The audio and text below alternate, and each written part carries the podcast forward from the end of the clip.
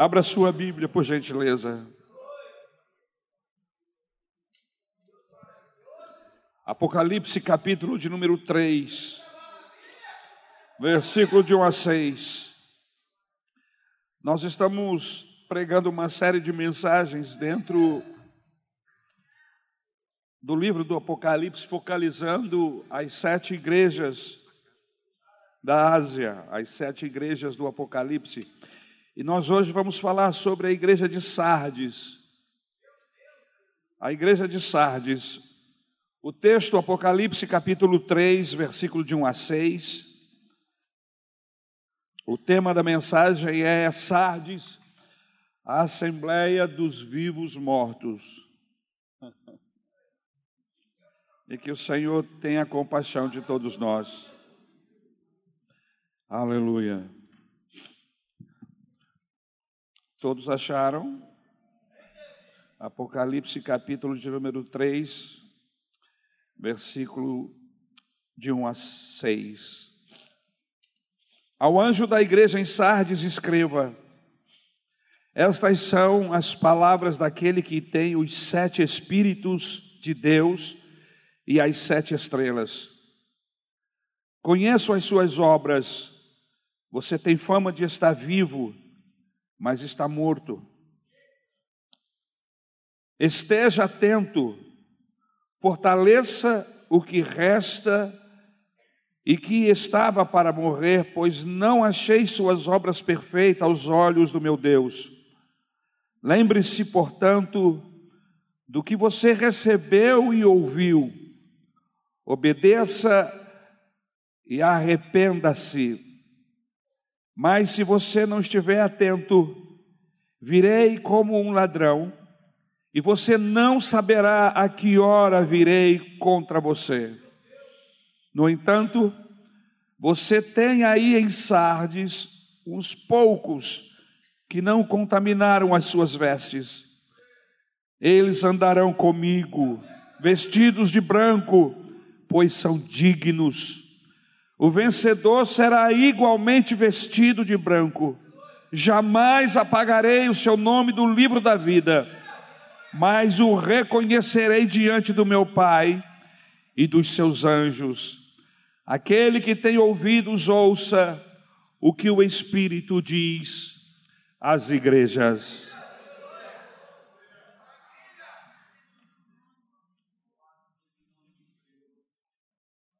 Senhor meu Deus, me ajuda, me dá da tua graça,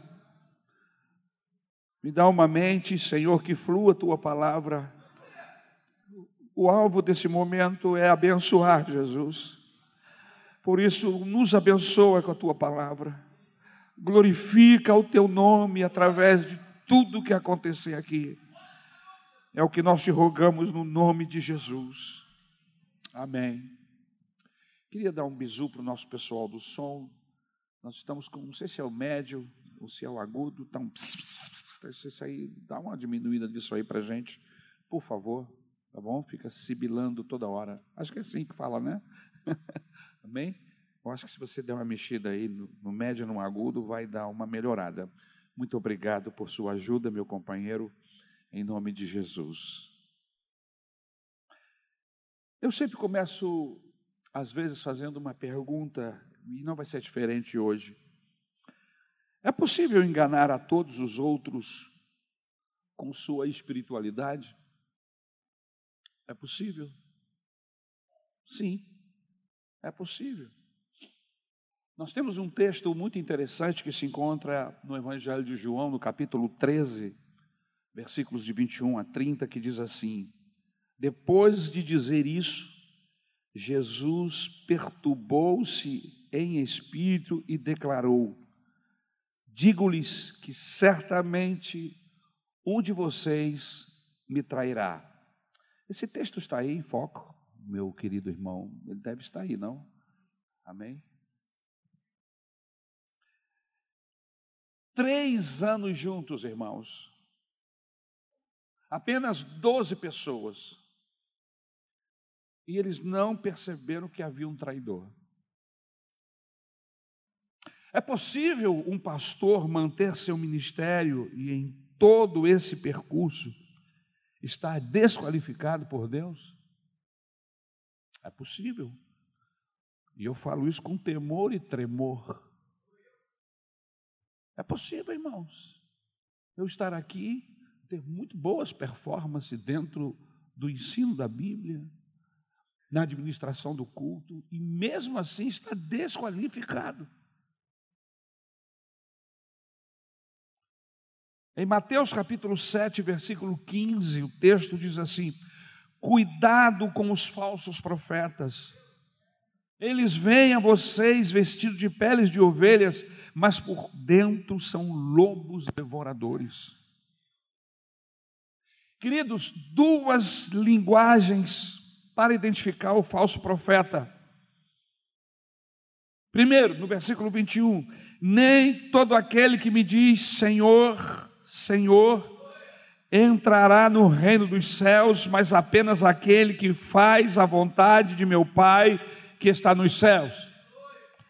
Verso 22: Muitos me dirão naquele dia: Senhor, Senhor, não profetizamos nós em teu nome, em teu nome não expulsamos demônio e não realizamos muitos milagres.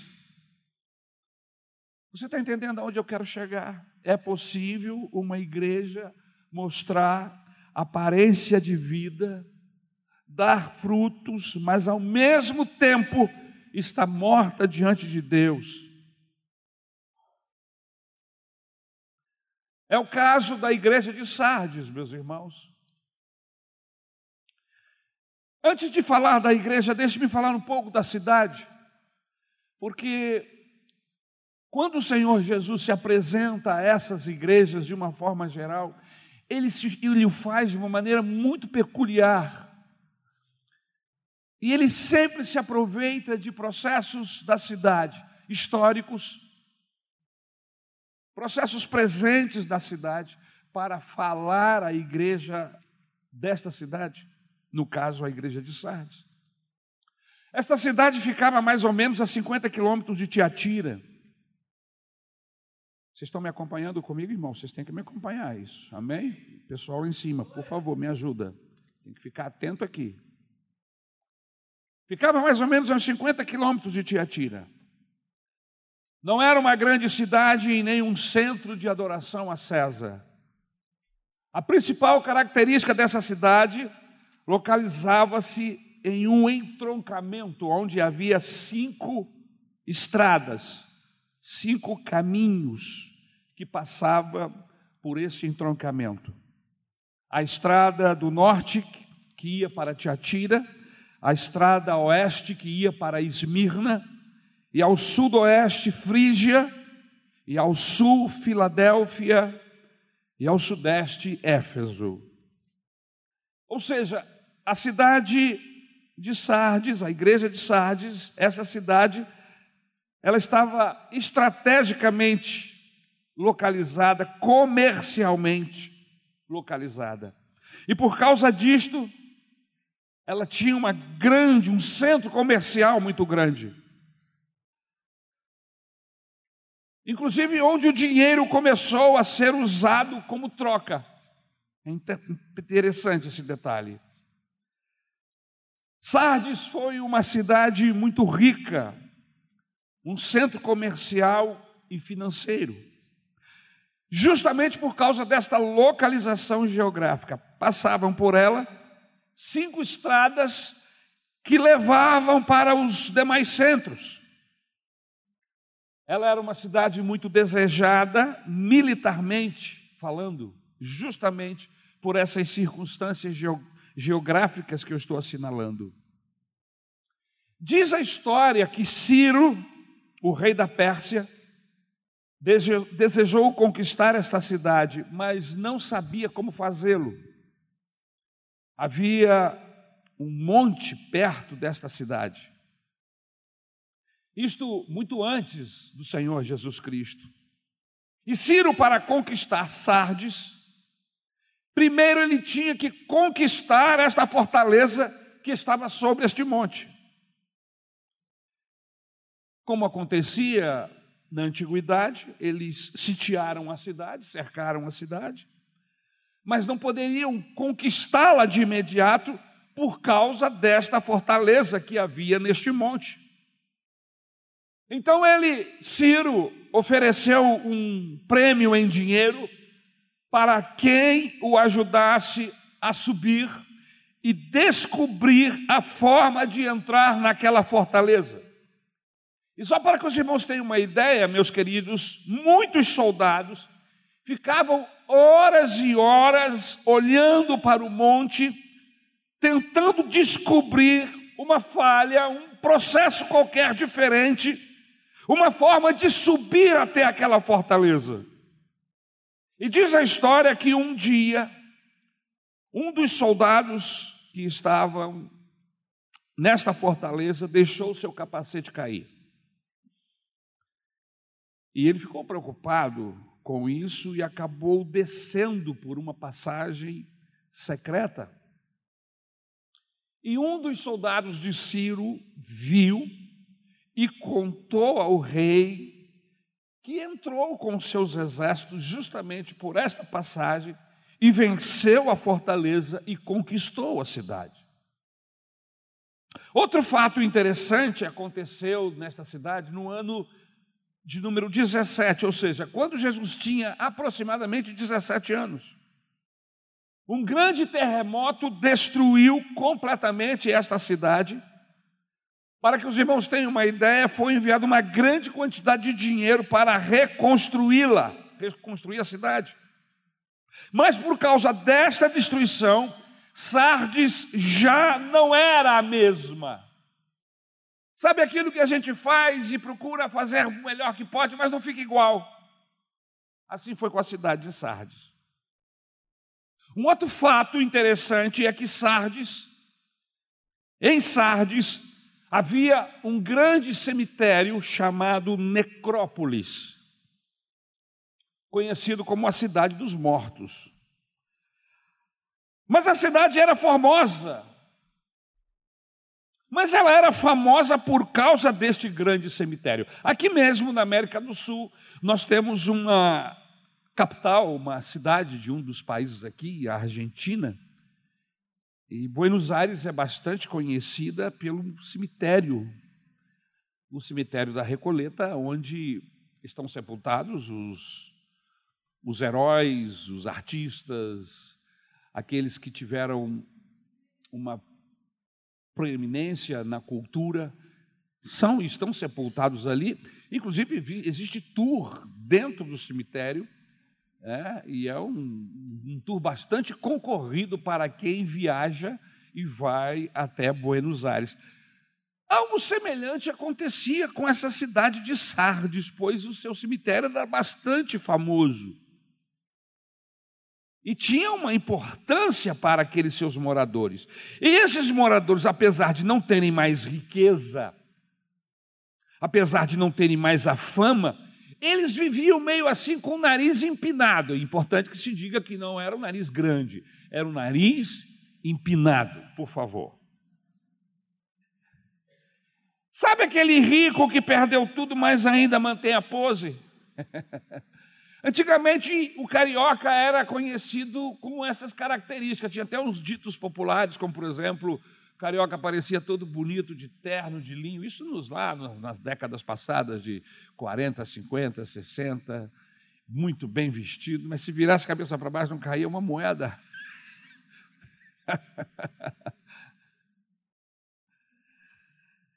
assim era a cidade de Éfeso. E é nesse contexto que o Senhor Jesus fala à igreja de Sardes. Eu quero que você guarde essas informações, porque o Senhor Jesus vai se aproveitar disso para falar à igreja. E aí nós começamos com Jesus se identificando aí no texto. E como é que ele se identifica? Está aí no versículo 1, você mantém a Bíblia aberta. Quando alguém estiver pregando a Bíblia, mantenha a Bíblia aberta. Pelo amor de Jesus Cristo, não caia nesses, nesses esquemas de pregadores que mandam você fechar a Bíblia. Não feche, seja teimoso, rebelde, mantenha a Bíblia aberta, para saber se ele está pregando o que está na Bíblia mesmo. Veja como Jesus se apresenta. Ele diz possuir os sete Espíritos de Deus, que tem as sete estrelas, porque ele diz ter sete Espíritos. Por que ele diz ter sete Espíritos? E aí a gente precisa entender o significado do número sete, biblicamente falando, dentro dos contextos bíblicos e principalmente aqui. O número sete na Bíblia não é número do azar e nem número da sorte, ou número da, número da bênção, número sete. Não, irmãos, a Bíblia não entra nesse esquema de número. Nós não somos numerólogos e não acreditamos em numerologia. Mas o número sete tem um significado. E qual é o significado? O sentido de completo, compleição. É isso.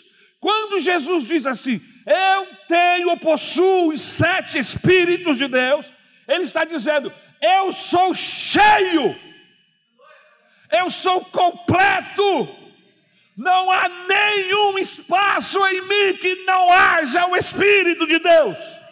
É isso que ele está querendo dizer quando ele diz que tem os sete Espíritos. Então o número sete aqui aparece como um número de compleição, de completo, ou seja, que termina é o número da plenificação, é o número pleno, o número que completou. Ou seja, acabou, não há mais nada a ser feito. Terminou, tornou cheio, absolutamente completo. São esses os significados do número 7. E aquele que possui plenitude de Deus, a plenitude do Espírito Santo, e ele está dizendo assim: Eu sou pleno, completo possuo os sete Espíritos de Deus. Não significa que Deus tem sete Espíritos. Significa que Ele está completo. A igreja de Sardes é uma igreja morta, que precisa de vida. Veja como Jesus se apresenta. A maneira como ele se apresenta tem a ver com a igreja na qual ele está escrevendo, na qual ele está falando. Jesus se mostra como aquele que tem a plenitude, aquele que está cheio do espírito de vida. E ele está falando a crentes mortos, a crentes que aparentemente estão bem. Você olha e diz: puxa, que benção esse irmão, que benção essa irmã, e você não sabe como ele está, vazio, esquelético espiritualmente, e Jesus diz assim: Eu sou aquele que pode te encher, eu sou aquele que pode te renovar, eu sou aquele que pode te trazer vida, e vida com abundância, porque eu tenho vida, muita vida em mim. Queridos, a igreja de Sardes ela estava precisando de vida abundante. E o Senhor Jesus se apresenta como aquele que tem toda a vida necessária para vivificar a igreja que estava morta. E não era o que a igreja precisava? E será que não é isso que nós precisamos? Sentir a presença de Deus aqui. Sentir um êxtase e uma alegria em um momento como esse que acabamos de viver da ceia. É maravilhoso. Mas a vida cristã não se resume a esses encontros de duas horas em um templo. Não. A vida cristã se estende, para falar a verdade, ela é levada muito a sério mesmo, deveria ser levada a sério a partir do momento que saímos daquela porta. Como é a sua vida quando sair, quando você sai por aquela porta, quando você lida com os seus problemas, com as suas goteiras?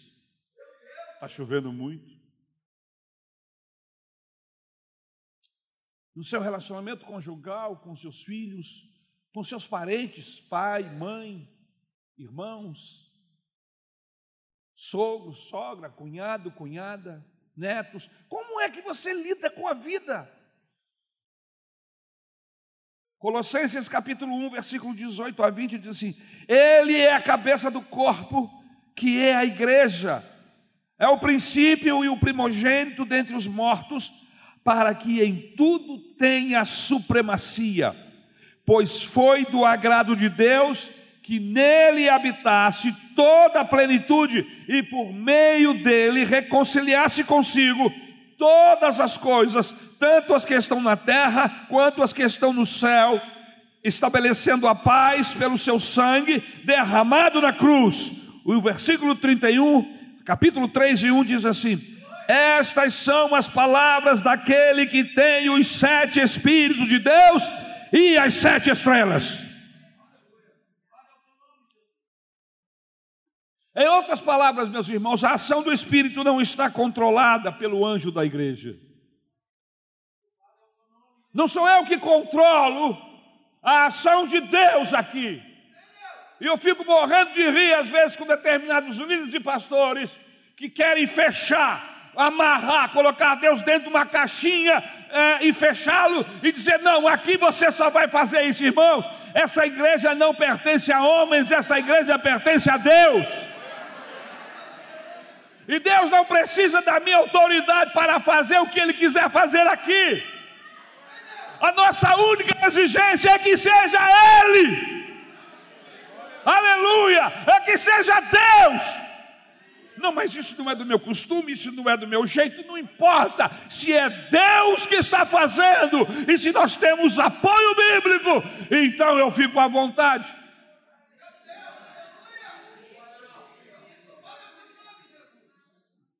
O Espírito Santo não é subserviente à liderança da igreja. O Espírito Santo é subserviente a Jesus. Lucas capítulo 3, versículo 16 diz assim: João respondeu a todos: Virá alguém mais poderoso do que eu, tanto que eu não sou digno nem de curvar-me e desamarrar as correias das suas sandálias. E ele completa o texto dizendo: ele os batizará com o Espírito Santo e com fogo. No versículo de número 8, capítulo 3 de João, versículo 8, o texto diz assim: O vento sopra onde quer, você o escuta, mas não pode dizer de onde vem nem para onde vai. Assim acontece com todos os nascidos do Espírito.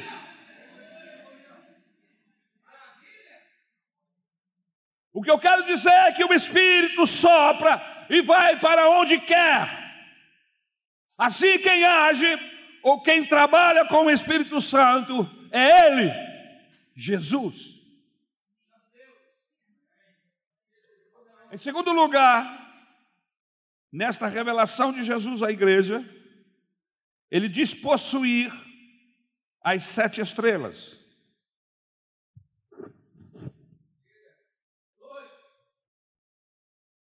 Ele diz possuir as sete estrelas. Os sete anjos da igreja estão nas mãos dele, nas mãos de Jesus. Queridos, a gente precisa entender que a igreja é mais do que uma instituição humana. Segundo alguns estudiosos da Bíblia, entre eles Dr. Russell Shedd, que já está com o Senhor Jesus, esses homens afirmam que esses anjos não são pastores, aí que aparecem no texto, mas sim anjos mesmos, seres celestiais. Outros afirmam ser pastores. Eu, sinceramente, meus irmãos, eu, eu não vou dizer aqui, são anjos, são pastores, mas o que me chama a atenção não é o que eles são, mas aonde estão. O texto bíblico diz que estão nas mãos de Jesus. Então, se são anjos ou se são pastores, fisicamente falando, eles estão nas mãos, é o Senhor que os orienta, é o Senhor que os envia, é o Senhor que os chama, é o Senhor que os guarda. Ele tem esses homens ou anjos em suas mãos. Isso significa que não estão nas mãos dos crentes. Graças a Deus. Agora me lembrei de Davi. Caia eu nas mãos de Deus e não na mão de homens. Quem tem as sete, as sete estrelas na mão é o Senhor Jesus. Ele as tem, ele as possui, ele as ordena, são dele. E o que significa, pastor? significa que não há possibilidade de a igreja ordenar aos anjos. De igreja estar tá dando ordem para anjo, essa conversa de gente ficar mandando anjo fazer isso, anjo fazer aquilo, isso é conversa para boi dormir, nem boi está dormindo, mas com isso você lê a Bíblia. Anjo obedece a Deus, anjo está submisso a Deus. Essa doutrina de ordenar aos anjos, de mandar os anjos fazerem isso ou aquilo, isso pode ser descartado, isso é heresia bíblica, isso é antibíblico. Anjo só obedece ao Senhor. O salmo de número 91, dos salmos mais conhecidos do texto bíblico, diz assim no versículo 11: Porque a seus anjos ele dará ordem a seu respeito, para que te protejam em todos os seus caminhos. É ele que dá ordem aos anjos. Isso significa que os anjos estão debaixo do comando dele, somente dele. O livro Este Mundo Tenebroso, um livro já bastante conhecido e lido por muitos, apesar de ser um livro interessante e inspirativo, ele não pode ser considerado um livro doutrinário. Por quê? Porque existem dois problemas muito sérios ali. Primeiro, os demônios estão na ofensiva e a igreja na defensiva, e isso não é bíblico. Segundo, os anjos receberiam poder através das orações dos crentes. Irmãos, isso é uma ficção. Se anjo fosse depender de oração de crente, coitado dos anjos.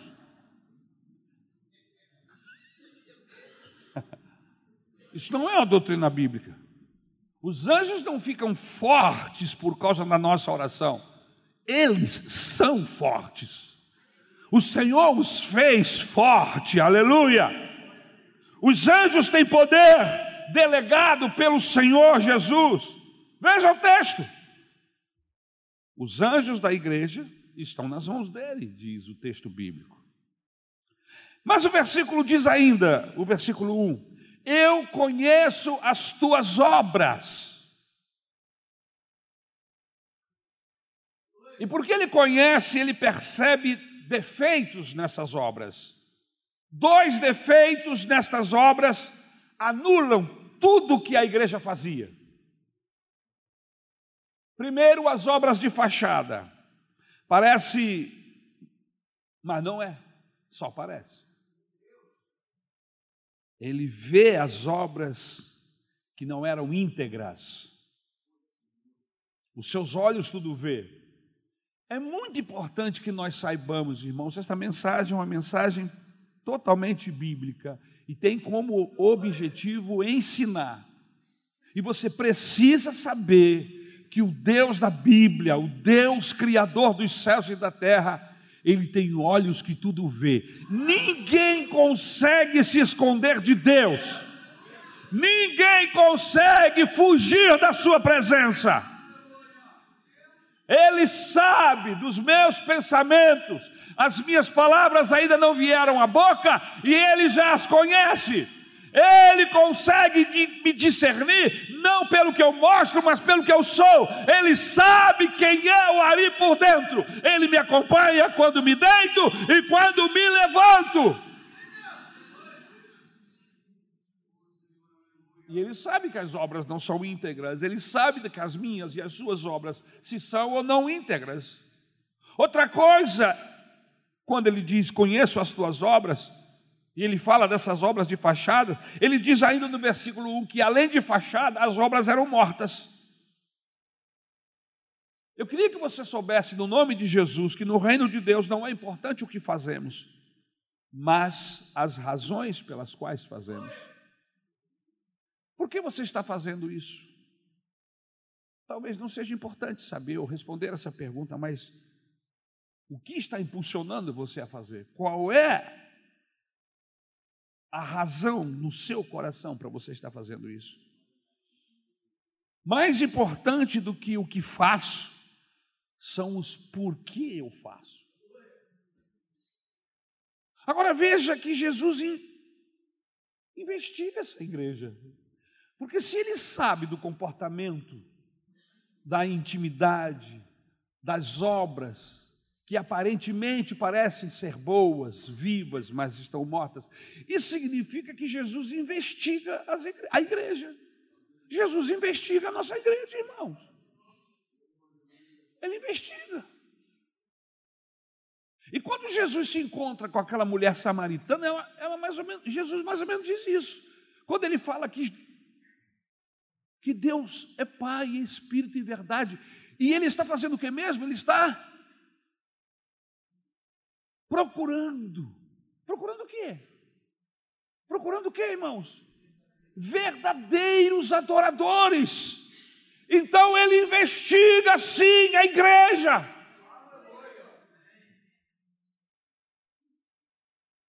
Como Jesus investiga essa igreja? Apocalipse 2, 23. Ele sonda mente e corações.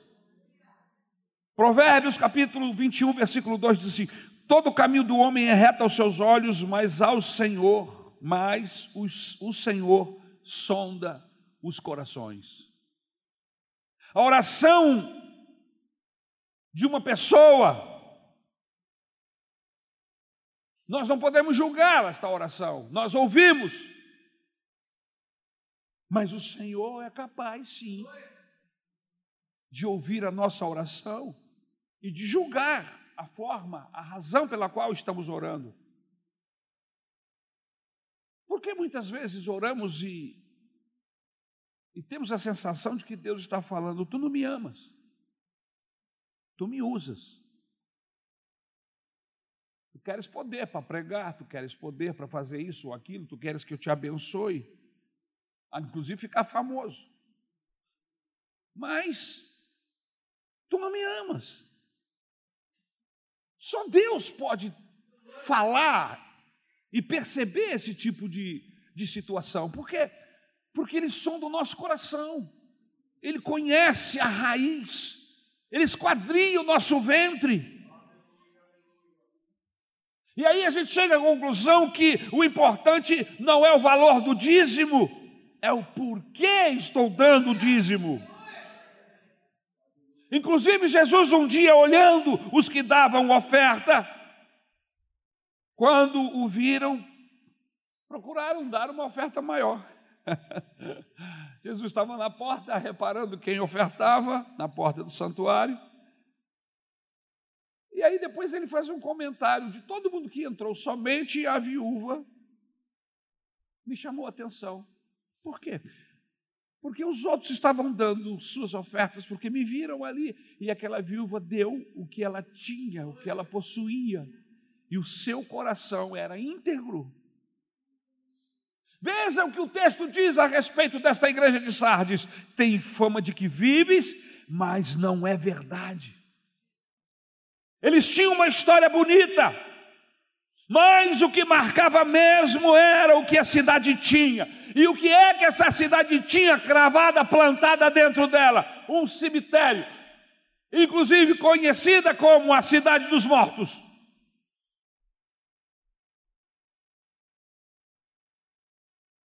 Em terceiro lugar, depois que ele se identifica, ele passa a exortar a igreja. Veja o versículo 2.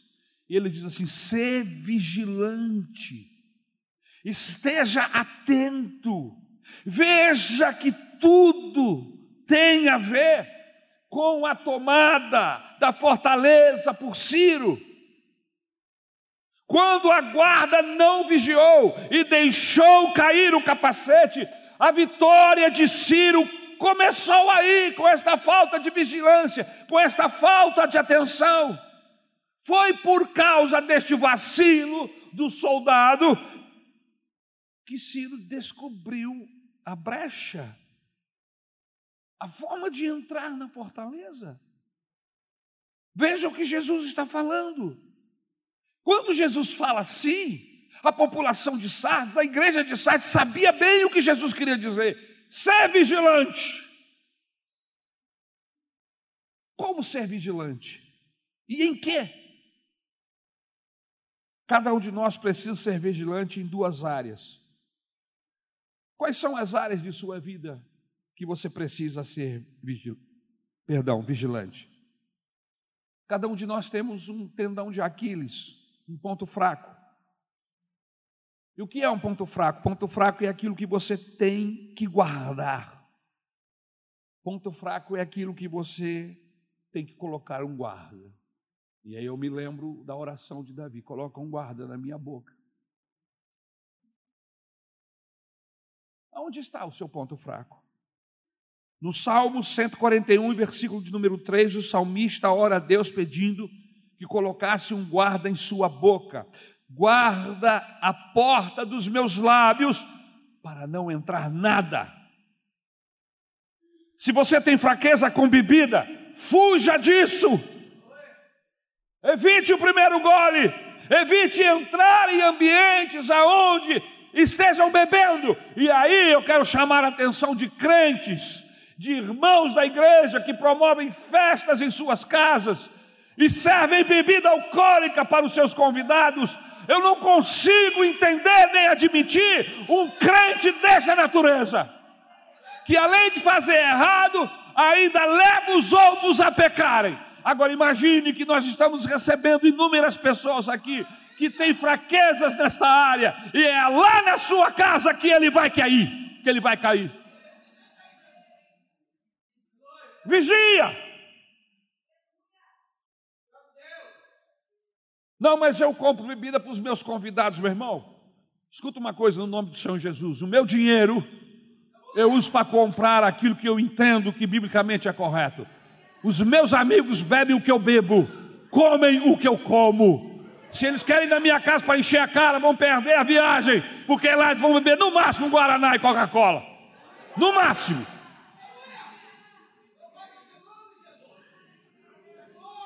Por que é que eu tenho que sustentar vício dos outros?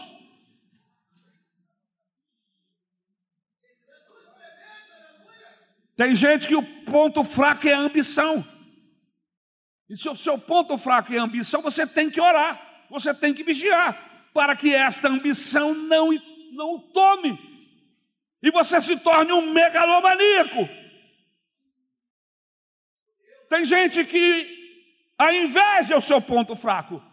Ele deseja aquilo que é do outro, deseja a esposa do outro, deseja o esposo do outro, deseja o carro, deseja os bens, deseja a alegria, deseja ser igual ao outro. Você precisa pôr um guarda aí.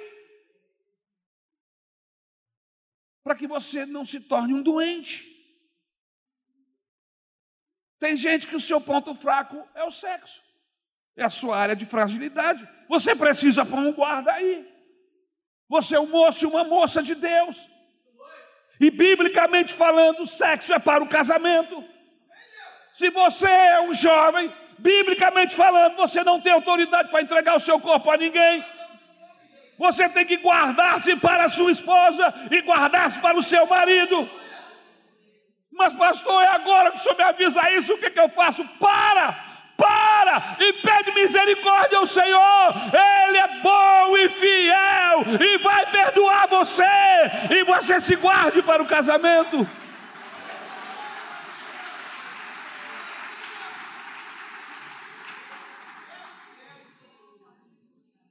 Havia um homem que não podia ver propagandas de filme pornô, que entrava no cinema para assistir.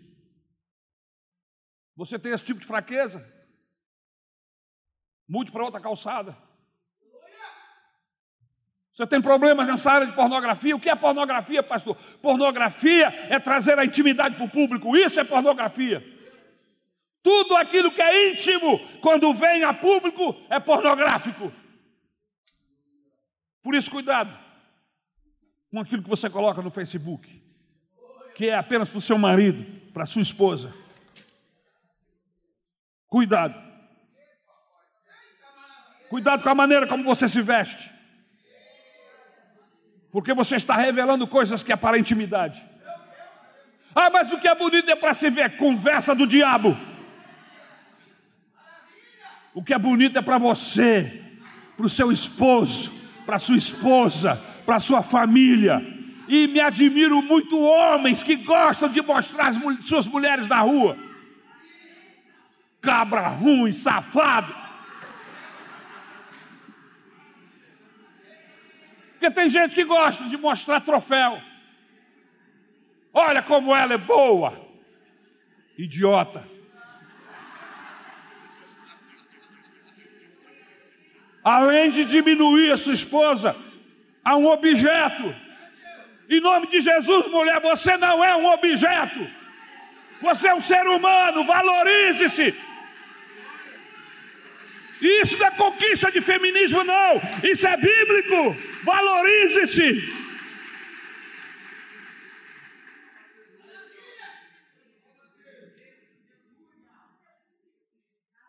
Se o seu ponto de queda no seu quarto, se é lá no computador no seu quarto que você acaba pecando contra Deus, coloque esse computador na sala.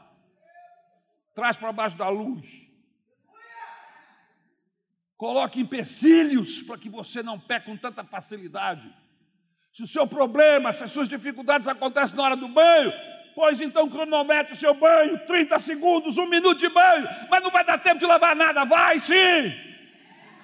Vai sim, agora não fique lá se massageando na água quente, vai dar ruim.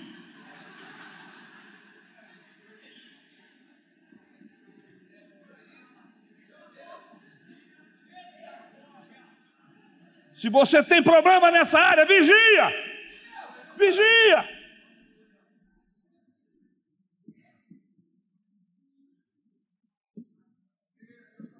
Quando eu namorei a Isabel, minha esposa, eu a amava. E a amo hoje. Mas eu tive que me segurar para ficar perto dela. Porque eu não era um jovem do mundo que tinha envolvimento sexual. Não, eu estava me guardando para o Senhor, para minha esposa, por causa do Senhor. Quando eu percebi a possibilidade de desrespeitá-la, de errar, eu mudei o meu comportamento. Cheguei para ele e falei assim: a partir de hoje, a gente não se despede mais lá embaixo, a gente vai se despedir aqui na porta da sua casa. E quando foi chegando próximo do casamento, eu parei de me despedir na porta e comecei a me despedir no sofá da casa dela. Porque noivado não é liberdade, noivado é responsabilidade. Tem pessoas que acham que ficaram noivos já pode tudo, conversa fiada. Você vai poder tudo depois de casar. E mesmo esse tudo tem critérios bíblicos. Jesus disse: se o teu ponto fraco está te destruindo, foge, arranca a perna, fura o olho, faz alguma coisa, põe um guarda no ponto fraco. Que conselho é esse, Jesus? Não estou pedindo a você para se mutilar, não. Absolutamente. Jesus não está pedindo ninguém para furar o olho, nem para mutilar o seu braço. A mutilação é aqui, ó. É aqui. É aqui, irmãos. Uma das coisas que Jesus faz quando entra na nossa vida, mas entra para valer, sabe, irmão? Quando a gente dá liberdade para entrar, é que Ele pega as rédeas da nossa vida. E a gente passa a controlar as nossas vontades. Aí eu estou com vontade, está conversa nenhuma. Quem manda nessa vontade sou eu. Agora não é hora. Você tem domínio sobre suas vontades. Você já não é guiado por sedes, por vontades. E sempre, como minha mãe dizia, ela dá e passa. E às vezes elas vêm como ondas, mas você pode dominá-las. Em Jesus você pode dominá-las. Tem gente que o seu ponto fraco está nos relacionamentos, apaixonam-se com facilidade é volúvel com seus sentimentos e vivem caído. Conhece gente assim? Não olha para o lado, fica aqui olhando para mim. Hoje ele está apaixonado por fulano. Passa uma semana, ah, agora me apaixonou esse clã. E ele vive de paixão em paixão. É volúvel nos seus sentimentos. Tem gente que o seu ponto fraco é a língua. Não pode ouvir nada porque tem que falar. Dá um comichão na língua. Conhece gente assim? Deixa ele aí. Deus está tratando com esse infeliz. Dominado pela língua é infeliz. Está sendo dominado é infeliz. Você precisa dominar essa bendita. Começa a treinar. Primeiro, nos seus interesses. Por que você tem que estar investigando o Facebook dos outros? Vai arrumar uma roupa para lavar? Um chão para limpar? Tem nada para fazer? Vai ler a Bíblia, Jesus. Agora fica lá uma hora, duas horas, investigando para saber o que está acontecendo com fulano, com ciclano, através do Facebook. E depois sai fazendo comentários. Às vezes não faz no Facebook porque vão pegar, mas faz fora. Gente fofoqueira, maligna. Jesus disse: ser vigilante, porque senão é aí que o diabo vai te tocar. Mas não é apenas nos pontos fracos que nós temos que ser vigilantes, nós temos que ser vigilantes nos pontos fortes. E é aí que os moradores de, de Sardes se identificavam, porque eles achavam que nunca seriam derrotados. Aqueles que dizem, nessa eu não caio, já ouviu isso? Ah, está tranquilo, pode deixar, estou bem. Não vou cair, não. Se você pensa assim sobre qualquer uma tentação, cuidado, você vai cair. Porque você vai confiar em você mesmo, na sua resistência. Evangelho de Mateus, capítulo 26, versículo 33, 34, diz assim: Pedro respondeu: Ainda que todos te abandonem, eu nunca te abandonarei. Respondeu Jesus: Asseguro-te que ainda esta noite, antes que o galo cante, três vezes você me negará. Irmãos, é vigilância o tempo todo, ser vigilante.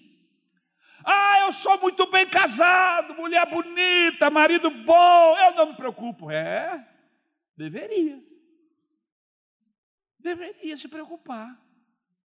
Orar pelo seu casamento. Porque às vezes o perigo não vem de fora, às vezes o perigo vem de dentro o desamor, o amor que esfria, relacionamentos conflituosos. Às vezes o problema está dentro, não é fora. Primeira coisa que você deveria começar a orar e pedir a Deus para guardar o seu casamento, guardar a sua mente e a mente da sua esposa para Deus e um para com o outro. Eu faço essa oração constante. Guarda a mente da minha esposa para mim, para Deus, para ti, meu Deus. Guarda a minha mente para ti, o meu coração para com a minha esposa. Vigie, porque de onde não se espera, é daí que o ataque virá. Há quem diga: o diabo jamais vai me tentar nesse ponto. Cuidado, a próxima tentação pode ser essa. Como não cair nos pontos fortes? 1 Coríntios capítulo 9, versículo 27 mas esmurro o meu corpo e faço dele meu escravo, para que depois de ter pregado aos outros, eu mesmo não venha a ser reprovado. Primeira carta de Paulo aos Coríntios, capítulo 10, versículo 12, diz: Assim, aquele que julga está firme, cuide-se para que não caia. E ele continua exortando a igreja, meus irmãos. Mas sobre esse assunto nós vamos estar lá no próximo domingo. Ou quem sabe, essa noite, se Deus nos permitir. Eu quero fechar essa mensagem aqui porque minha esposa já me fez o sinal fatal. Quando ela faz esse sinal, ou eu obedeço, ou algo de terrível pode acontecer. Eu quero convidar você para ficar de pé, em nome de Jesus.